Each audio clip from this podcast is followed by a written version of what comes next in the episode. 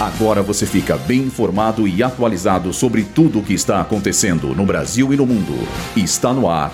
Boletim Rádio Gazeta Online. PIB do Brasil cresce quase 2%. Zelensky afirma motivo de não ter conversado com Lula na reunião do G7. Número de inscritos no programa Mais Médicos atingiu taxa recorde. Pesquisa estabelece relação entre diabetes e doença cardiovascular assintomática. Eu sou Luísa Borgli e essa é a segunda edição do Boletim Rádio Gazeta Online. Segundo o IBGE, a economia brasileira cresceu quase 2% no primeiro trimestre do ano, em comparação aos três meses anteriores. Os dados mostram que a agropecuária foi o motor do crescimento brasileiro no início do ano, apresentando uma expansão acima de 21,5%, também em relação ao último trimestre de 2022. Entre os emergentes, o Brasil só possui uma taxa de crescimento menor que a Índia e a China. Em coletiva a veículos de imprensa da América Latina, o presidente ucraniano declarou que não foi por sua culpa que a reunião com Lula não ocorreu no Japão. A declaração foi dada dez dias após o desencontro que impediu o cara a cara entre os líderes, durante a reunião da cúpula do G7.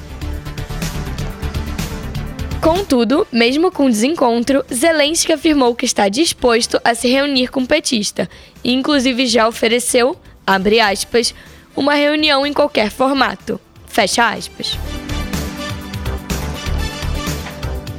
O Ministério da Saúde divulgou hoje um balanço das inscrições do novo Mais Médicos. Segundo a pasta, mais de 34 mil profissionais se candidataram às últimas vagas oferecidas pelo programa, o que representa um número recorde neste ciclo atual. Dentre os inscritos, mais de 30 mil são brasileiros, já os outros candidatos são médicos estrangeiros com registro no exterior. De acordo com uma pesquisa publicada ontem por uma revista acadêmica norte-americana, níveis elevados de duas proteínas que indicam doença cardiovascular foram detectados em pacientes assintomáticos portadores de diabetes tipo 2. Entre os pacientes do estudo, havia indivíduos com e sem diabetes tipo 2. Contudo, nenhum deles apresentava histórico de doença cardiovascular quando o estudo foi iniciado.